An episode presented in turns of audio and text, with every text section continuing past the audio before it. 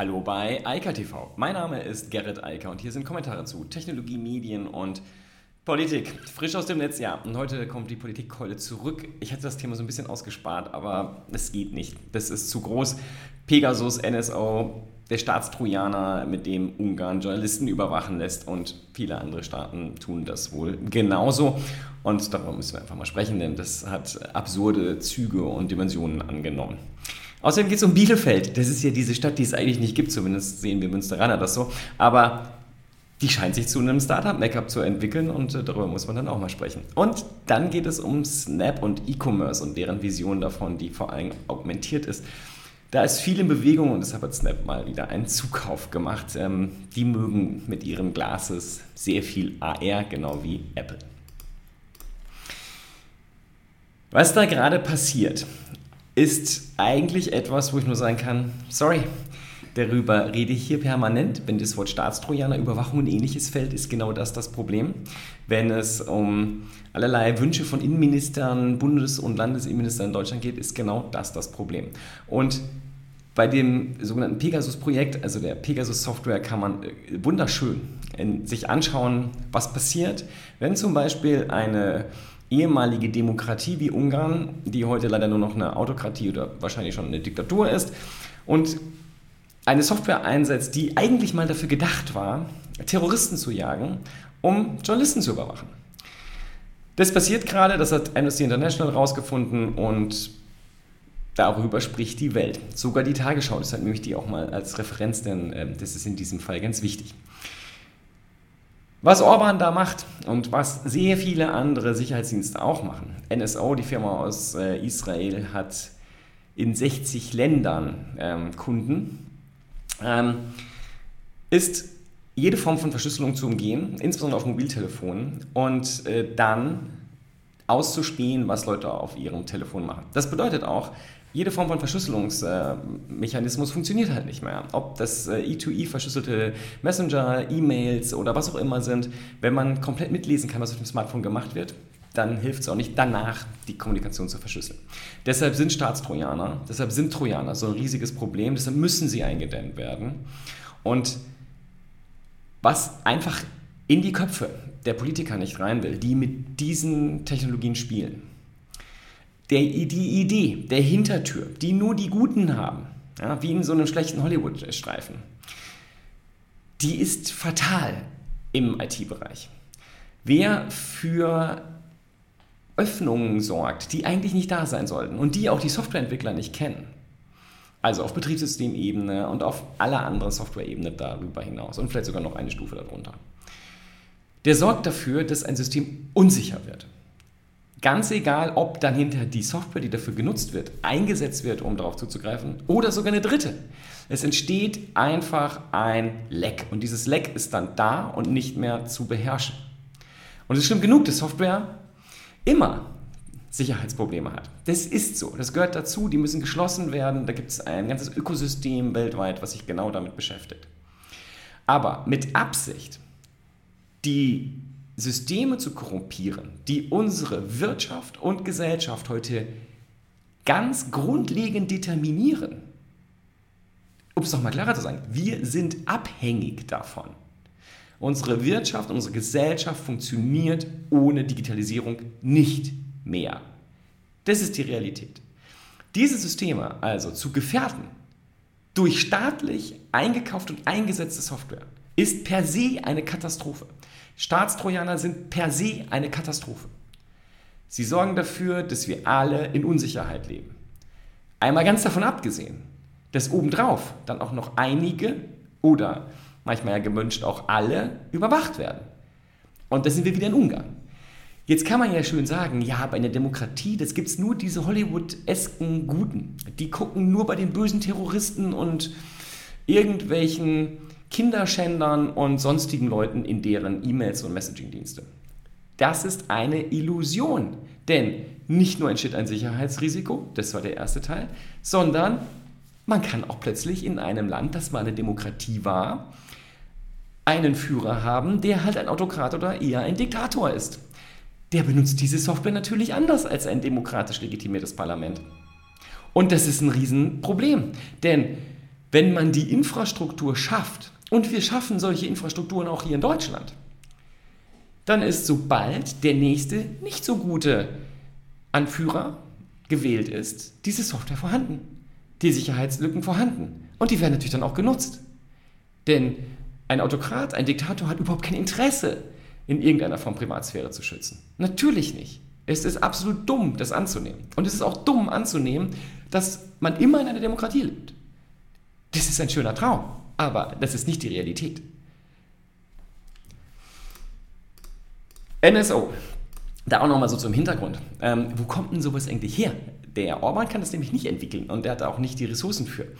NSO, die Firma aus Israel, ähm, unterstützt von vielen ehemaligen Geheimdienstlern und Militärs ähm, und Mitarbeitern aus dem ehemaligen, aus dem Geheimdienst und Militär von Israel, beliefert weltweit Staaten mit dieser Software. Und mit verschiedenen Arten von Software. Pegasus ist sozusagen nur eine davon, die elaborierteste. Und diese Art der Trojaner, die dort eingesetzt wird, ist ein Sicherheitsrisiko und demokratiegefährdend. Man kann es gar nicht anders sagen. Jeder Ruf von Politikern hier in Deutschland nach Staatstrojanern, nach Überwachung, dem muss jeder Bürger immer zu massiv entgegentreten. Denn das ist das, was am Ende passiert. Genau das. Journalisten und andere werden überwacht. Denn NSO ist ja kein Unbekannter. Wir hatten es ja schon 2019. Facebook klagt gegen NSO in Kalifornien. Warum? Weil NSO eine Sicherheitslücke in WhatsApp ausnutzt. Ich meine, WhatsApp ist das Paradebeispiel für Sicherheitslücken. Ja? Also sollte man nicht benutzen für relevante Kommunikation. Aber was NSO gemacht hat, ist über WhatsApp dann auch noch die eigene Software auf andere Geräte zu spielen.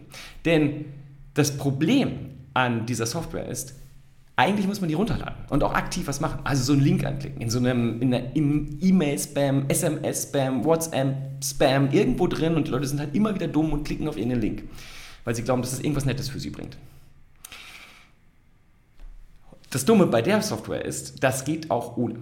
Also, Pegasus kann auch installiert werden auf einem Mobiltelefon, ohne dass der Nutzer irgendwas tut.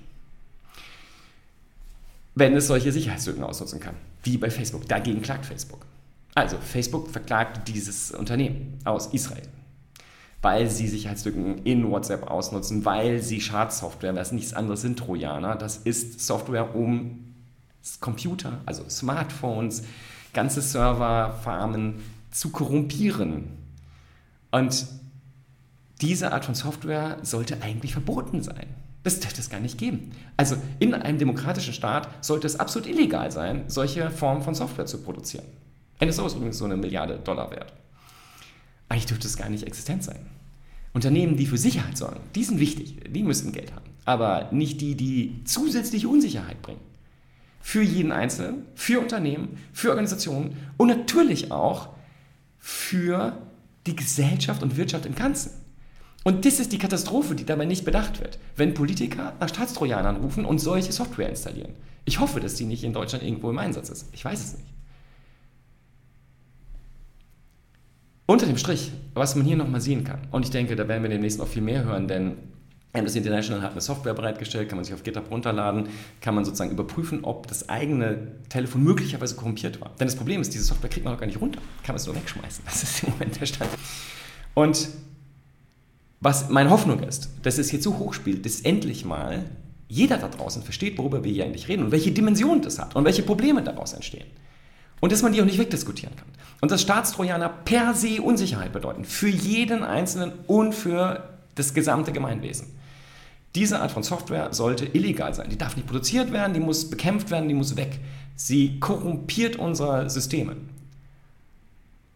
Und es gibt keinen guten Grund, das einzusetzen. Wer die Polizei und wer Geheimdienst unterstützen will, muss denen Geld geben, damit die Personal haben und ihre Arbeit machen können. Weil man kann natürlich auch in eine E2E verschlüsselte Messenger-Gruppe rein. Das nennt sich Undercover-Arbeit. Das ist wie in Hollywood. Das machen Polizisten jeden Tag. Das können die auch online. Das ist auch viel ungefährlicher.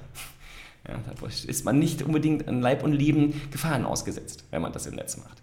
Dafür brauche ich keine Software, die dafür sorgt, dass ganze Systeme, IT-Systeme in Deutschland und weltweit korrumpiert werden.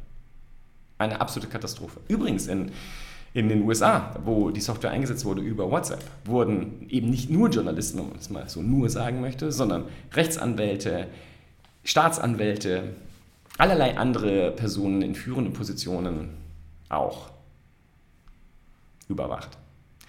Ich will das nicht. Ich will nicht in einem Staat leben, der Überwachungssoftware legitimiert. Und das ist der Grundpunkt. Staatstrojaner sollten illegal sein, per se. Und es darf auch keine private Firma verkaufen. Das darf auch der Staat nicht einwenden, einsetzen. Es sorgt dafür, dass wir alle in Unsicherheit leben. Das schützt nicht vor Terroristen, das schützt nicht vor Kriminellen, das sorgt dafür, dass wir unsicher leben. Weil die Software, die für uns absolut essentiell ist, auf der unsere, unsere Gesellschaft und Wirtschaft basiert, korrumpiert wird, zerstört wird, gefährdet wird, permanent. Und es ist ja nicht nur die. Die, ähm, die NSO Group ist ja nur eine Firma, die so einen Kram herstellt. Ja. Schlimmste ist wahrscheinlich das, was in Pullach und ähnlichen Orten ähm, von irgendwelchen Softwareentwicklern entwickelt werden, die gar keine Ahnung haben. Ja. Aber grundsätzlich, das sollte verboten sein. Das muss illegal sein. Das ist völlig inakzeptabel, dass es sowas gibt. So, zu den schönen und witzigen Themen des Tages. Bielefeld. Ja, also ich habe es ja schon am Anfang gesagt, wir Münsteraner glauben ja nicht, dass Bielefeld überhaupt existiert. So ein Running Gag muss man kennen, aber es gibt es halt doch. Und ganz interessant ist, ja, in Bielefeld gibt es einige größere Unternehmen und eine ganze Menge Startups, äh, die vor allem so im B2B-Bereich unterwegs sind. Das ist halt logisch und darauf weist TechCrunch hin, verweisen auch auf Business Punk.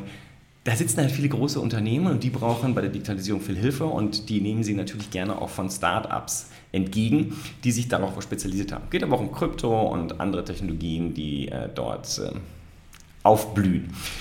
Natürlich hat Bielefeld das gleiche Problem wie alle anderen Standorte. Ansonsten, denn Startups wollen gerne nach Berlin oder Hamburg oder München und nicht so gerne nach Bielefeld.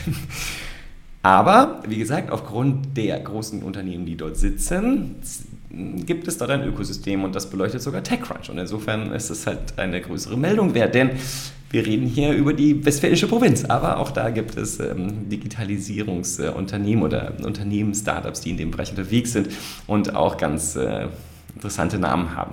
Lesenswert, spannend. Man muss nicht in Berlin sein, um coole Software zu machen. Das geht auch in Bielefeld. Das geht auch in Münster übrigens. Also überall möglich. Ja, und dann zu guter Letzt noch kurz Snap. Ähm, Snap will die Glasses einfach durchsetzen. Und äh, das ist auch ein spannendes Produkt. Also zumindest im Moment im Lifestyle-Bereich. Und was Snap jetzt will, ist, sie wollen das E-Commerce-seitig ausschlachten. Das ist ja das, wie es bei allen sozialen Netzwerken im Moment läuft. Werbung ist ein Riesenproblem. Alle Unternehmen wollen aus der Werbung raus. Wie gesagt, das ist der Grund für den Medienwandel 2.0, also den Medienwandel innerhalb der Digitalisierung, oft genug hier erwähnt. Und Snap will das halt vor allem über Augmentierung erreichen. Sie wollen 3D-Commerce ermöglichen. Sie wollen, dass Leute Produkte gefühlt anfassen können und dann halt bestellen. Und dafür haben sie jetzt äh, Vertebrae oder wie auch immer es sich ausspricht, gekauft, die nämlich genau das ermöglichen, dass sehr einfach Produkte in 3D-Objekte umgewandelt werden können und dann halt entsprechend auch angeboten werden können. Und Snap baut ja gerade die Hardware-Infrastruktur für die Nutzer aus mit den Brillen. Das ist übrigens etwas, was Apple ja genauso macht. Ähm, ich glaube, dass diese Strategie auch sehr klug ist. Also über diese AR-Welle gehen, die Hardware bereitstellen, aber auch halt dann die Inhalte bereitstellen und dann natürlich auch den, die Aktionsmöglichkeiten, also das Einkaufen ermöglichen. Und dann irgendwann können wir über VR reden in größerem Umfang. Das ist zumindest meine These. So wird das der, Rollout sein. Und Snap folgt hier eigentlich dem, was Apple lange jetzt schon vorbereitet und macht. Bisher ja nur über die Smartphones. Ich bin sehr gespannt, was da jetzt kommt, wenn dann Glasses und vor allem das VR-Headset äh, wahrscheinlich auch schon nächstes Jahr kommt. Die Glasses kommen ja erst übernächstes. Das ist zumindest so die aktuelle grobe äh, Ankündigungsblase, die es da gibt. Und ähm, ich bin gespannt, was da alles kommt, weil ich glaube, dass der Markt jetzt reif ist und ich trage immer so eine Brille und freue mich darauf, wenn die richtig viel Funktionalität bekommt. In diesem Sinne, ich wünsche eine schöne Woche und wir hören uns morgen. Bis dann. Ciao, ciao. Das war Eika TV frisch aus dem Netz. Unter alka.tv findet sich der Livestream auf YouTube. Via alka.media können weiterführende Links abgerufen werden. Und auf alka.digital gibt es eine Vielzahl von Kontaktmöglichkeiten.